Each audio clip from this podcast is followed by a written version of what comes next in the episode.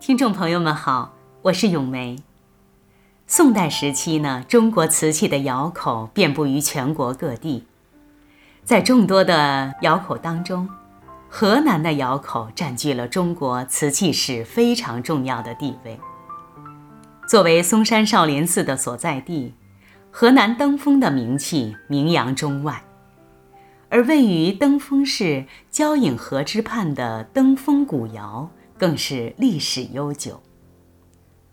登封窑烧造鼎盛时期是在北宋，属于民间的窑系，烧造的品类也十分众多。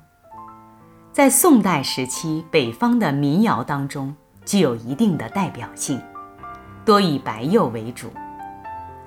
登封窑最具特征的一种装饰方法就是珍珠地装饰。显得整齐，富有强烈的层次感。最有名的珍珠地装饰就是收藏在大英博物馆的家国永安瓷枕。在瓷枕的正面刻有“家国永安”文字。这只瓷枕上面有着非常明确的纪年：熙宁四年，大致是公元一千零七十二年，宋神宗时期。在神宗时期，内忧外患，财政困乏，神宗皇帝尽全力摆脱政治方面的弊端，也表现出了皇帝本人决心励精图治，必将要大有作为的气概。这件藏品也是珍珠地装饰最著名的一件。登封窑珍珠地釉面上如珍珠般一圈圈纹饰，与唐代皇家流行的金银器地子上的纹饰完全相同，所以我们有理由相信登封窑的珍珠地纹饰是从唐代皇家所用的金银器纹饰过渡而来。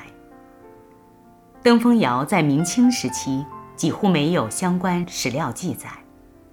仅有一些存于宫中与民间的登封窑传世器物。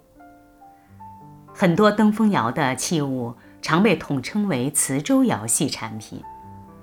直至近年，随着文物界考古研究的深入，登封窑首创空前绝后珍珠地刻画花与替花工艺，在陶瓷史上确定了应有的地位。